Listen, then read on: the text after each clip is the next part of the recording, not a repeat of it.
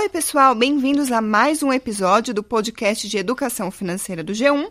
Eu sou Karina Trevisan, repórter de economia, e estou aqui hoje com a minha colega Marta Cavalini. Oi, gente. E hoje a gente quer falar com você que está numa situação aí meio crise dos 30, sabe, Marta? Uhum. Você que já chegou na cidade ou até já passou dela, tá aí nos 40, 40 e poucos anos, e ainda não conseguiu colocar a sua vida financeira em ordem, ou seja, não tem seus investimentos para os seus projetos ou ainda não começou a se preparar para sua aposentadoria, não tem a sua reserva de emergência. E aí, é o seu caso? Pois é, e às vezes você se pega pensando, né? Se os 30 chegaram voando, logo chega os 40, chegam os 50, e você não fez o seu pé de meia, né? E aí vem aquela pergunta: e agora, será que ainda dá tempo? Pode ser aí uma angústia para muita gente que está escutando a gente. Então, estamos aqui para te dar uma boa notícia. Atenção, a resposta é sim, dá tempo. Mas Ih, lá vem o mas. Pois é, sempre tem ele. O mas é que o milagre não existe. Então não é porque ainda dá tempo de começar que você pode continuar esperando o tempo passar, porque se dá tempo hoje vai dar tempo amanhã mesmo, não é? Não, não pense assim. Então vamos começar logo a colocar a mão na massa e fazer o seu pé de meia. É isso mesmo, Karina. Por isso, nós vamos tentar te ajudar nesse nosso episódio de hoje com algumas dicas de especialistas para começar a organizar seus investimentos, mesmo que você não tenha começado antes dos 30 e poucos anos. E olha, não é pouca gente nessa situação, não. A gente trouxe aqui alguns números que mostram isso, né, Karina? Pois é, vamos falar deles então. Eu trouxe aqui uma pesquisa do SPC Brasil de setembro e eles fizeram a seguinte pergunta para vários consumidores: Você costuma guardar dinheiro? O resultado mostrou que mais da metade das pessoas com idade entre 18 e 34 anos não tem esse hábito. São 53% os que responderam não nessa faixa etária. E outro dado curioso e até preocupante.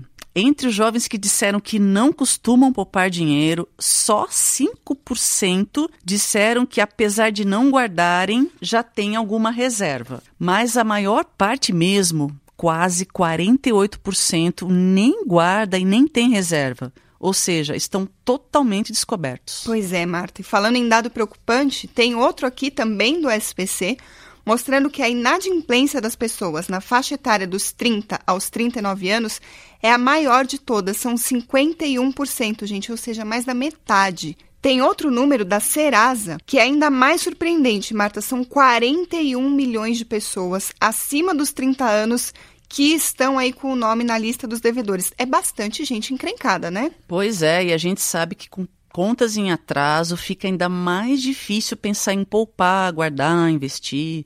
Mas é, né? Como a gente disse no começo, tem solução. Então vamos falar dela. Então vamos lá. O primeiro passo, tá? Claro, é se livrar das dívidas em atraso, se esse é o seu caso. Esse é o ponto inicial dessa organização financeira. A gente tem um episódio aqui só sobre isso, com dicas para quem quer sair da lista dos devedores. É o de número 14, tá, gente? Bom, voltando então para a nossa questão de como começar a guardar dinheiro, investir, vamos falar de quais seriam os passos seguintes. Pois é, a gente conversou com o Renato Meirelles, ele é presidente do Instituto Locomotiva. Ele ajudou a gente a listar quais seriam as etapas para começar a organizar os seus investimentos. Sua poupança, agora que você está aí na fase dos 30 e poucos anos ou mais e ainda não começou. Bom, para quem ainda não sabe por onde começar, está um pouco perdido, ele deu a dica. Começa pela sua reserva financeira. Esse seria o passo número um. Veja a explicação dele de como fazer isso. A reserva de emergência eh, sempre tem que ser o primeiro passo, porque na emergência, se você não a tem, você acaba pegando o dinheiro que você está é, tá investindo na sua aposentadoria. Né? Então é sempre é, melhor ter esse, é, esse colchão aí para os é, momentos de crise. É, os ouvintes do podcast podem se fazer uma pergunta. É, quantos salários que ele ganha hoje ele tem guardado? Quanto tempo ele conseguiria sobreviver sem ter que pegar dinheiro emprestado se ele ficasse desempregado hoje? Essa pergunta é uma pergunta-chave para entender o tamanho da urgência de ter um planejamento financeiro melhor. Bom, Feito isso, depois que você já tiver né, sua reserva de emergência, a dica é que você comece a investir né, para os seus projetos pessoais, seus desejos, metas de longo prazo. E não tem como a gente falar de meta de longo prazo sem falar de aposentadoria, né? Esse é um assunto muito importante e tem bastante gente que demora, né, para se dar conta de que precisa se preparar. E quanto mais você demora, mais difícil fica. Então vamos ouvir de novo a dica do Renato Meirelles você tem que se fazer algumas perguntas, né? A primeira é, no que, que eu sou bom e o que, que essa minha habilidade uh, vai permitir com que eu ganhe dinheiro quando eu tiver mais velho? São uma. Dois, é possível ter alguma fonte de dinheiro recorrente que não dependa só do meu trabalho? Então, tem gente que tem aplicações financeiras, tem gente que aluga imóveis. Né? É, hoje, é, a grande maioria do, uh, dos imóveis ocupados são imóveis próprios, não são imóveis de aluguel. Mas você, se você tem esse imóvel próprio, você pode alugar esse, é, esse imóvel e ter isso como uma, uma fonte de renda é, paralela. Essas perguntas é, têm que ser feitas naquele momento que você vai dormir à noite e quer e está em segurança, está é, inseguro sobre para onde a sua vida financeira é, caminha. E a partir dessas respostas, você tem condições de conseguir trabalhar sobre como resolver essa última fase, da, resolver financeiramente essa última fase da sua vida. Outra pergunta importante para quem está começando a guardar dinheiro depois dos 30 é: qual é o melhor investimento, a melhor aplicação, o que, que é mais recomendado? Com 30 e poucos anos, onde eu começo a colocar meu dinheiro? Vou para o Tesouro Direto, por exemplo? Ou é melhor eu entrar na Bolsa de Valores? Eu vou investir num fundo? E se sim, qual fundo? Enfim, o que, que é melhor para minha faixa etária? É muita pergunta mesmo, né, Karina? Infelizmente, para essas perguntas, a gente não tem a resposta certeira, definitiva, porque é como a gente já disse aqui várias vezes, né? A escolha do investimento varia muito de acordo com cada pessoa, com o perfil de investidor dela, né? Mas uma coisa para se pensar e que pode ajudar é saber que a idade tem muito a ver com isso, sim. Tudo a ver, porque a idade tem a ver com o seu momento de vida e os seus projetos, o que faz toda a diferença aí para definir qual é o seu perfil de investidor.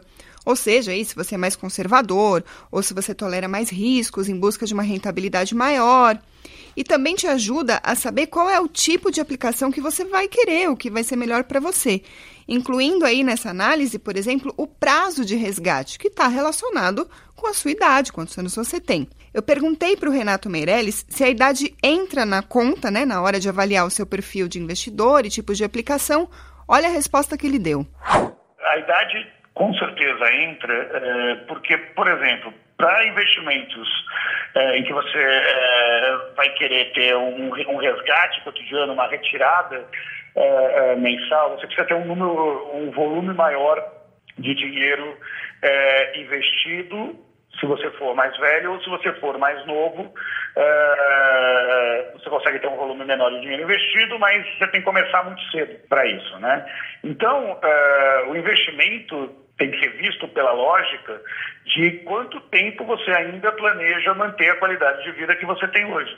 Obviamente que quando todas as suas reservas são um único tipo de investimento e que se aquilo der errado você é, perde tudo que conquistou ao longo da vida, o risco desse investimento é ainda maior para as pessoas mais velhas. As pessoas mais novas ainda têm força e energia para correr atrás de um, de um eventual prejuízo. É, não é à toa que as pessoas mais velhas são menos avessas ao risco do que as pessoas mais novas. Karina, agora a gente tem que falar aqui de um erro que é muito comum, né, entre as pessoas que deixam para começar a poupar e investir um pouquinho mais velhas, né? É justamente o de tentar compensar o tempo que foi perdido com alguma solução matemática. E o que, que isso tudo quer dizer? É o seguinte, ó, a pessoa pode pensar que vai encontrar algum investimento, uma aplicação com um retorno milagroso, né, a ponto de compensar todos os anos que ela passou sem guardar nada ou quase nada. Bem lembrado, Marta. Pode acontecer, né, de a pessoa dar uma sorte danada e isso realmente acontecer? Pode. Mas não é a regra, aliás, muito pelo contrário. Seria um golpe de sorte e acho que ninguém vai querer confiar suas economias, seus projetos, seu futuro financeiro numa jogada de sorte. A gente tem que lembrar que poupar tem a ver com hábito. Investimento é persistência, paciência. Vamos ouvir o Renato Meirelles? Ele falou sobre essa forma aí de tentar resolver o problema do tempo perdido com o milagre da matemática. Não existe mágica para isso. É, é, possível que aconteça, como é possível que você ganhe na loteria ou receba uma herança daquela tia que você nunca conheceu. Mas no dia a dia, na prática, para a grande maioria das pessoas, é, é, a educação financeira, a construção de uma reserva financeira é fruto de um exercício cotidiano. Né? É como perder peso ou ganhar massa muscular ou treinar por uma maratona. Ou você se acostuma a, a fazer isso cotidianamente, é, ou a preocupação entre é, é, fazer o seu dinheiro render mais, ganhar melhor e gastar melhor o seu dinheiro é, faz parte é, das suas ações, como respirar, é, como ir num restaurante, é, ou você só vai, você vai ficar, você corre o risco de esperar muito tempo com que o milagre aconteça e eu não quero é, desestimular os nossos ouvintes, mas na prática o milagre acontece para pouquíssimas pessoas. O importante é criar frequência, recorrência, é, é, é desnaturalizar os hábitos perdulários, é entender que é, algumas vezes é, para você, é, você precisa se policiar para conseguir alguma coisa. É, funciona na dieta, funciona em manter relações amorosas saudáveis, funciona quando você vai é, em uma academia e funciona principalmente para ter uma saúde financeira é, melhor. É, mas agora calma, não é porque você não vai compensar o tempo perdido com uma aplicação financeira que não tem como você recuperar esse tempão aí que você passou sem guardar. O que teria sido da sua vida financeira se você tivesse começado a guardar antes, adolescente, com 20 e poucos anos? Gente, a gente nunca vai saber, ninguém tem bola de cristal, né? Você pode até tentar fazer alguns cálculos, mas vai ser só simulação mesmo. Agora, de uma coisa dá para ter certeza: se você não fizer nada a respeito, a situação só vai piorar. Olha o comentário do Renato Meirelles sobre isso. O que eu posso afirmar sem medo de errar, com absoluta certeza, é que se ela não fizer nada, só vai piorar. Então nunca é tarde para começar.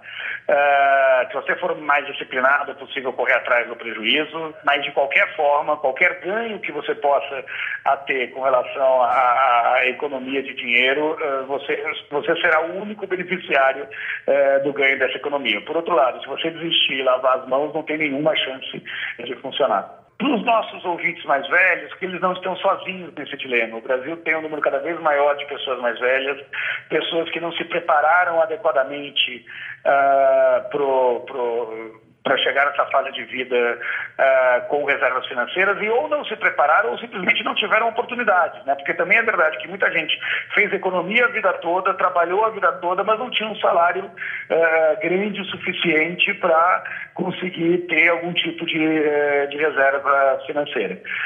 a dica que eu tenho para dar é não desista você ainda tem boa parte da sua vida pela frente e a forma em que você vai encarar o restante da sua vida começa a ser decidida agora. Pois é, pessoal. Então, começar mais tarde é com certeza bem melhor do que não começar, né? Então é isso, ó, vale especialmente para a educação financeira, construção de reservas e organização dos nossos projetos. Com certeza você só tem a ganhar pensando dessa forma, né, Karina? Com certeza. Daqui a alguns anos, quando você tiver feito o seu pé de meia, aí você vai ver a diferença que vai ter feito essa decisão de não continuar adiando aí o começo da sua organização financeira. É, e com isso a gente encerra aqui o nosso episódio de hoje, tá? A gente espera ter te ajudado com as nossas dicas e a gente lembra, tá, que na semana que vem temos um um novo assunto por aqui, né, Karina? Até lá então, pessoal. Tchau. Tchau.